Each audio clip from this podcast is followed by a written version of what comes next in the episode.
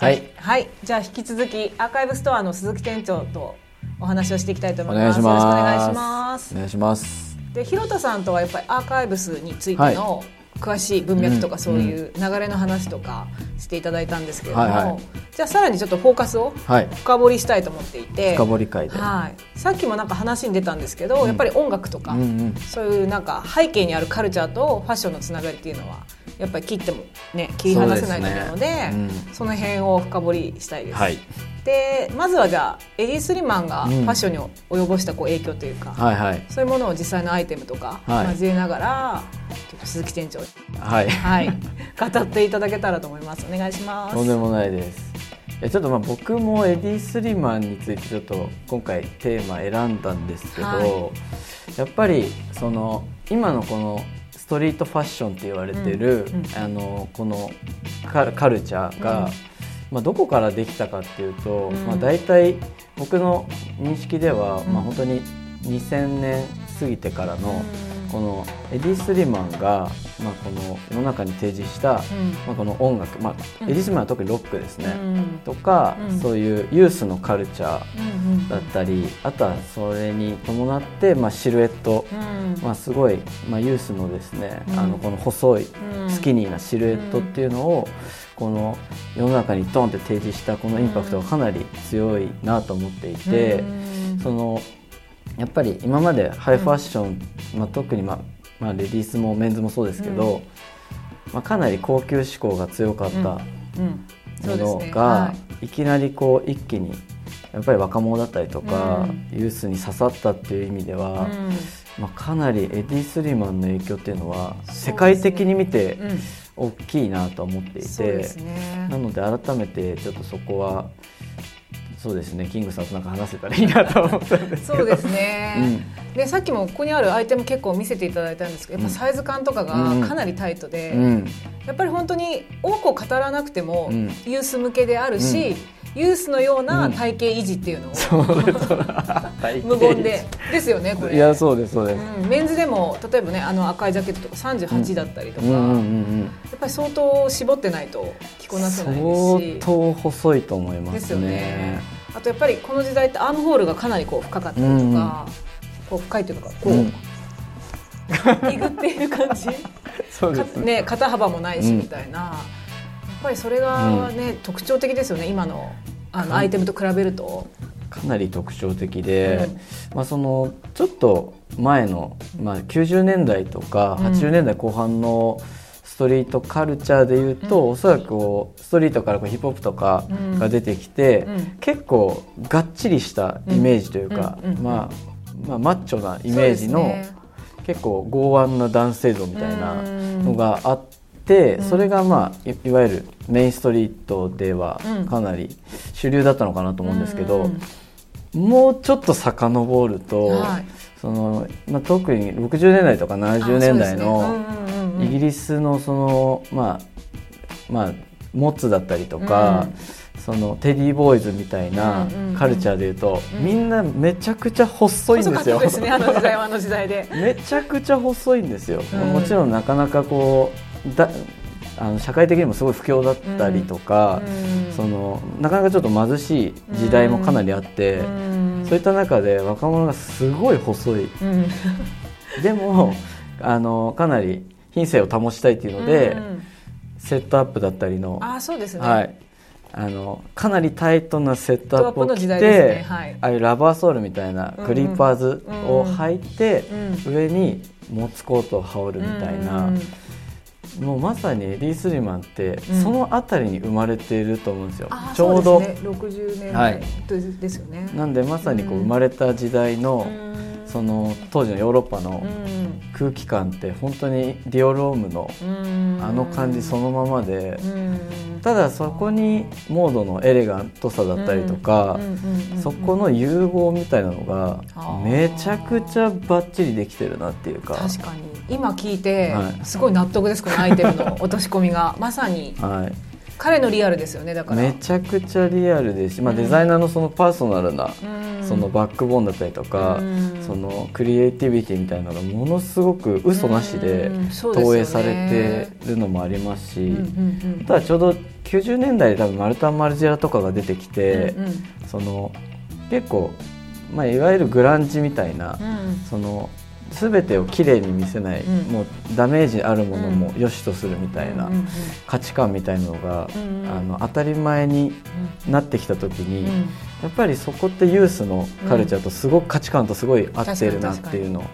もあって。で特にエディ・スリマンってそこがかなり秀逸だなと思っていて、特にそれをあのデニムだったりとか、あのまあ、特にここにもちょっとありますけど、うん、クラッシュさせたりとか、うんうんうん、まあ、そういったあの今までのモードにはない文脈のクリエーションっていうのがすごい秀逸だなと思ってますね。すごいわかります。で、マルタンがやってたような無機質さとは違う、ちょっと色気があるじゃないですか、ありますあります、うん、そこがやっぱりすごいなと思ってて。色気はすごいありますね。ありますよねそれが多分その、まあ、デニムとかカジュアルだけじゃない、うん、ああいうタキシードだったりとか。そうですよね。セクシーさ、はい、うん、そこは結局多分イヴ・サンローランとか、ね、あの文脈へのリスペクトだったりとか、ね、ありますね。ありますよね。だから彼ね、うん、ディオールでサンローラン？サンローランディオールサンローランセリーヌ4つメゾン行ってます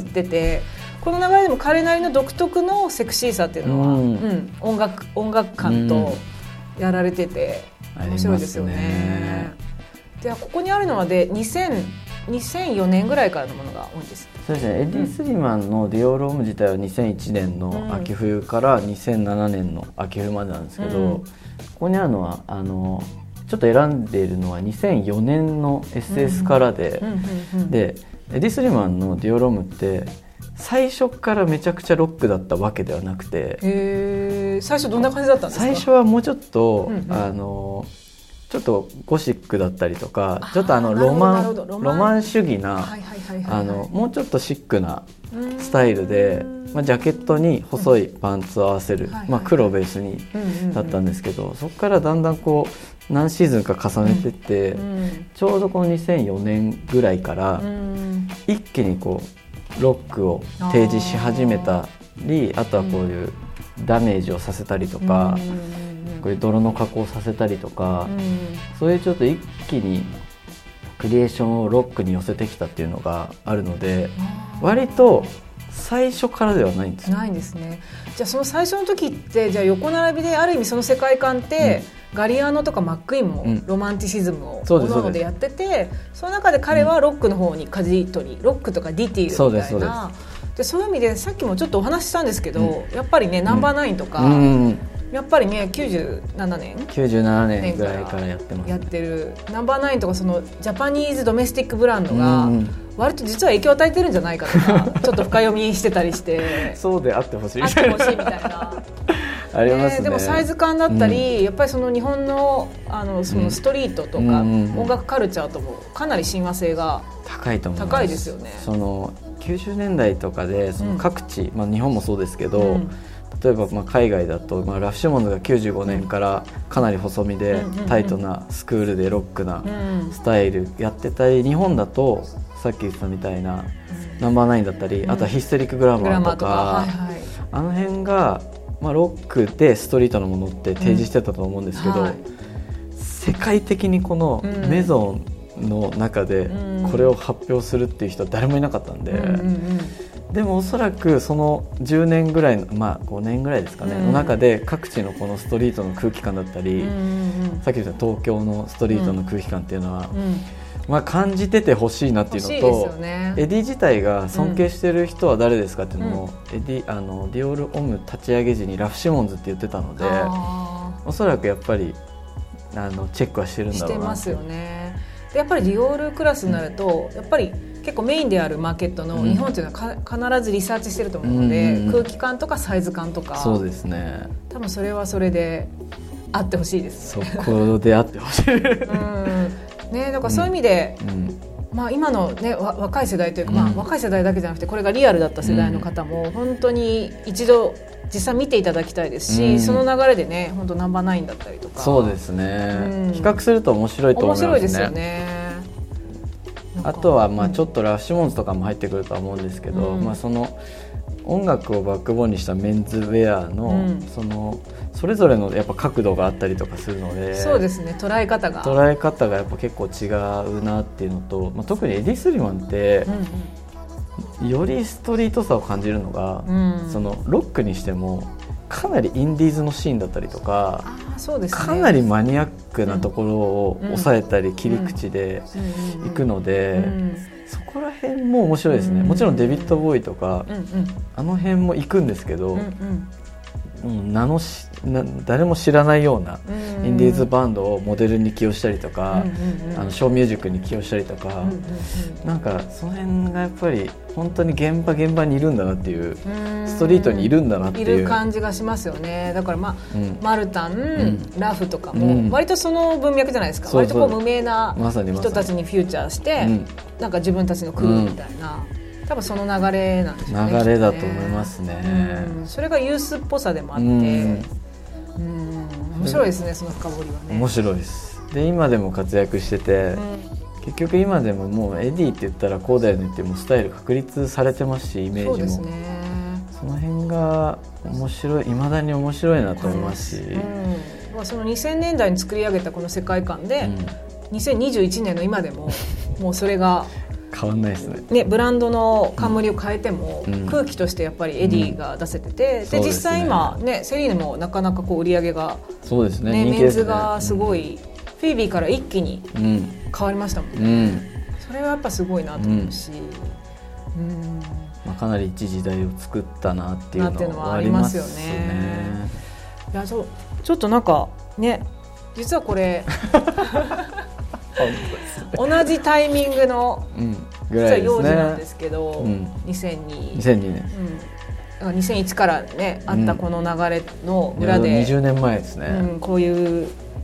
幼児さんも面白いなと思いますよねこう見るとね。めちゃくちゃ面白い。まあさっきのエディも変わらないよねっていうのに近いぐらいの、うん、やっぱ本当に一貫してスタイルが変わらないというか、うん、そうだからこのアーカイブストアに来ると、年代での切り取りもできるし、音楽とかその背景にある、ね、カルチャーでの切り取りもできるし、ディティールの切り,、ね、切り口も見れるし、なんか鈴木店長にこう聞くとさっきもね 広田さんとも話したけどコミュニケーションそうです、ね、すると、思わぬつながりとか面白いと思います、どう影響し合ってるのかっていう、そのね、いろんな時間軸を超えたものが知れるので、そうですね、やっぱそまあ、結局ななんですかねファッションってやっぱこうコミュニケーションからどんどんつながっていって、うん、で新しいスタイルだったりとか、うん、価値観を知って自分のスタイルが変わっていくと思うんで、うん、やっぱコミュニケーションは大事だなと思いますね、ね、改めて。確かに。なんかね先ほども広田さんともおっしゃってましたけど、やっぱりその二次市場カルチャーがアプリケーションで広まっていく中で、やっぱりその文脈、うんちゃんと言葉として文字として、これが一体何なのかっていうのを、まあ、こうやって話すこと自体がもうある意味のエンタメにな,、なってるというかうん、だから服が、まあ、もちろん着るってことも大事なんですけど、それ以上の価値をやっぱ20年ぐらいを経て高まってきてるというか。まあ、特にデザイナーズ、まあまあ、さっきのエディもそうですけど、やっぱりまだまだ理解しきれてないなと思っていて、そのデザイナーが本当にもう考えに考え抜いた作品の意図だったりとか、背景みたいなのって、まあ、どうしても服って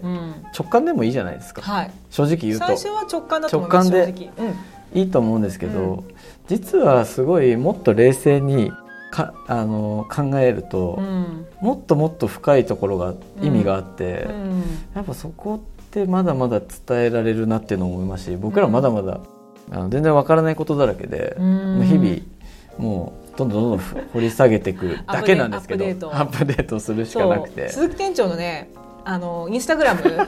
毎日更新のやつぜひぜひ皆さん見てください。すっごい勉強になるので。まさかのここで。はい。もう毎日更新されてますもんね。毎日やったらもうすぐ100乗ります 毎日やってますね、はい、やってもやってもまだ飽き足らぬというか、そういやもうここまでいくともっともっと知りたくなってきて、面白いですね。面白いですよね。はい。そういう意味で本当なんでしょうね。そのサステナブルだったりとか SDGs っていう言葉がありますけど、やっぱりそうやってねこう、時代に関係なく自分の中でこう解釈していくっていう楽しみがあると、そうです面白いですよね。面白いと思います、うん、まあそのリジェネレーションじゃないですけど、リジェネリジェネラティブ？なんかそういうふうにこう概念でも、ね、じ時代を超えてこうそうですね。思わぬものがつながったりとか。つながってくるっていうのは面白いですね。面白いですよね。うん。それは今の時代特に SNS もそうですし、あもう情報がどこにでもあるので、もうそれをどれだけ自分がこうキャッチしてつなげて、あと自分で考えて解釈していくかで、ファッションの見え方も変わってきますしデザイナーズの見え方も変わってきますよね。きますね。なんで全く答えはないですね。そうですね、はい、そういう意味で、うん、どんどんファッションがその現代アート文脈に今突入していて、うん、なんか、えーともちろんその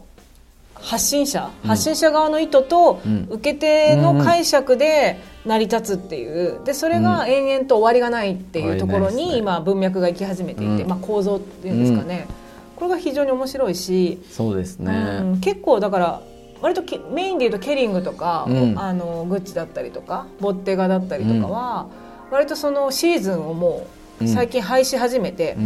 えっと、タイトルにして、そのエキシビションみたいな感じで自分のそう面白いです。あの文脈は古いものっていう定義はもうなくして、うん、それこそもうアーカイブスになる前提でやっていくみたいな。でもそういう時代なんだと思いますね。ですよね。それこそ価値観がアップデートされてってますし、うん、やっぱり変わらなきゃいけないなっていうのは特に強くありますね、うん。特にここ12年ぐらいはめちゃくちゃ考えさせられたなっていうのもありますし、まあ、そうですね、うん、コロナの影響もあるし、ちょうどお店が3年前にオープンして、ぱりねどんどんこう上り調子というかいろんなコミュニケーションも生まれて、変わってきてますよね。めちゃくちゃ変わってきてますね、であとなんかちょっと話したいこととしては、まあ、さっきもひろとさんと触れてたんですけれども、やっぱりその2010年ぐらいが起点で、そのアーカイブスっていう定義がきちんとできて、はいはいはいでこの上にあるリンカーンとか、やっぱりそのメンズの古着、うん、古着というかメンズのラグジュアリーブランドだったりとか、うん、インディペンデントなデザイナーズブランドを扱ってるところってほぼなかったじゃないですか。なかったですね、うん、それがやっぱりでこの系列でやり始めて、うん、それがやっぱり実はそのメンズのラグジュアリーブランド市場というか、うん、そういうものをちゃんと、実は底上げというかなってたんですかね。循環？循環させてるんじゃないかっていうのはすごく自分自身も感じていて、私も、まあ、ここ3年通ってますけれども、はい、その前からもう78年実はリリンカーンも含めて、ね、なんかその流れは確実に実は、うん、うん、なんかこちらのこの ビルというか。ビルというかここは発信し続けてるのかなっていうのがあって。ね、うん、後からまたちょっとギャルソンのね話とかもしたいと思ってるんですけど、うん。例えばなんかスプリームとギャルソンのコラボとかも、ね、そのストリートの文脈もスプリームってなかなか売る量をコントロールしているという意味では広まりづらい中で、やっぱり二次市場でこうやって安定供給そうですね、うん、することで思わぬその若い子たちがまたなんか初めましてでギャルソンを手に入れられたりとか,、ね、そういうきっかけをこのビルが。それこそそのブランド古着があったからこそ若者にかなりリーチできたなとは思っててやっぱりまあどのあのブランドもそうですけど、やっぱり定価がものすごく高くて、ね、その学生とか若い方ってい,、いもういきなり買い買いにくいじゃないですか。はい、そうなった時にかなりブランド古着が機能したのかなっていうか、うん、そうですね。まあでも最初は古着でいいんですよね。定価じゃ多分若いうち買えないので。でもそこから良さを知って、うん、いつかはまたいいと思います、うん、っていうのもあるし、古着の中で楽しんでいく、というか、まあ、そのヴィンテージとかアーカイブの中で楽しんでいくっていうのも面白いと思うし、面白いですし結構日本の結構独特なカルチャーだと思いますけどね、このセカンドハンドのカルチャー、まあ、今でこそ世界のマーケットみたいになってますけど、うん、そうですね。オンラインができて、うん、そうなってますけど、私も実は20年ぐらいカスタムブランドをやってるんですけど、実はななんでやってるかってそれがすごくジャパンだから、日本しかこんなにラグジュアリーブランドとか、まあ、モードブランドストリートブランドのヴィンテージってなくてないんですよ、ね、ないです。中国とかもないし、実はあの本国あのイタリアとか、フランスもないですよ。ないんですよね実は。ないです。みんな一個手に入れると、すごい大事に使っちゃったりとかするので、うん、そんなに手放さないって言ったらいいのかな、うんうん、でも日本っていい意味でサイクルする場合もあって、うんうん、でそこの市場が今できてるから、うんうん、皆さん自分で楽しんで次が手に入ったり、うん、何かしたら市場に手放し、ね、また欲しくなったタイミングで取り戻すみたいなこれがまあ好循環が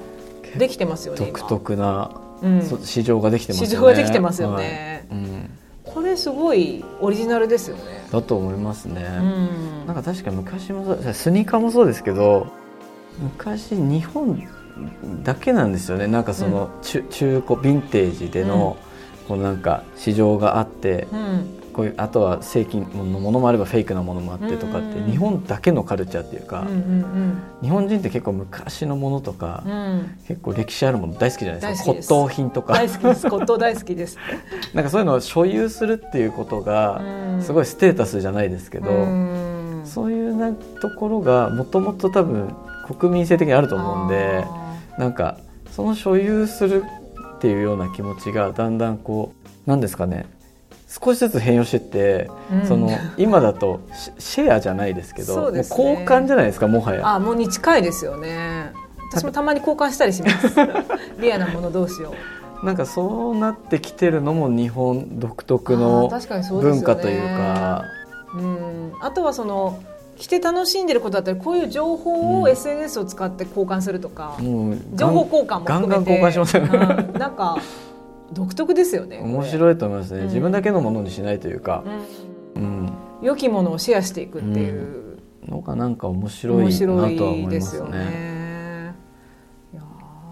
もはやリサイクルとかではもうない価値観には絶対なってきてますね。そうですね。だから実は NFT とかって、うんこのなんか茶器の箱書き文化のデジタル化だと思ってて、おそらくその素地にあるものってこういうこういう概念。だと思いますね、うん、そう誰々さんが目をつけて誰々さんが来て、うん、誰々さんが手に入れて次私でみたいなこの先誰々でみたいな。あでも本当そうだと思います、ね、箱書きですよね、うん構造的にはそそういうことですよね。そういうことですそういうことです。それを単純にデジタルの中で、うん、あのききれいに残していけるってだけで本来もうだから日本はそれを普通にやっている、うん、ずっとやってますね。ずっとやってますね。確かに。だから実は面白いですよね。面白いですね。こういう視点で話していく確かに、うん、エディ・スリマンから結構いきました、ね、エディからいきましたねでもそうですよね。音楽も、まあ C まあ、最初レコードとかカセット、うん、カセットで。CDMD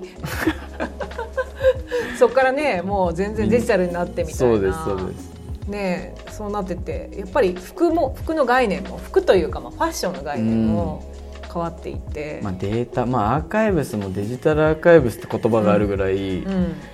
結構 NFT とかが出てくる前からああのこういうデザイナーズも、うんデジタルアーカイブスにしていこうみたいな流れも結構あるんですよ。あまあそ、ね、れは結構ああいうあの、まあ、美術、まあ、美術館で展示しているような方々だったりとか、うん、キュレーターの方々は結構前からその動きをしてて、うん、特にヨーロッパの方とかでもそうですけど。まあ、デジタルでどう保管していくかとか記録していくかみたいなのは、SNS が出てきたあたりでかなりこう世の中に溢れちゃうじゃないですか、でデータというか。そうですよねだその辺は結構もう NFT とかの前からかなり動いてたような感じはあってそれがよようやく NFT っていう形でになってなってきたのかなと思いますけどね、まあ、まずはね概念ですからね。確かにグーグルもねアートのずっとデータ取ってたりとか、うん。はい、だと思いますね。面白いですね。エディから NFT エディから NFT まで。じゃあねこのじゃ次また今度そうですね、ね、ギャルソンの文脈で 語れたらいいですね。はい、そうですね。はい、もう話が尽きないです。はい、はいじゃあありがとうございます。ありがとうございます。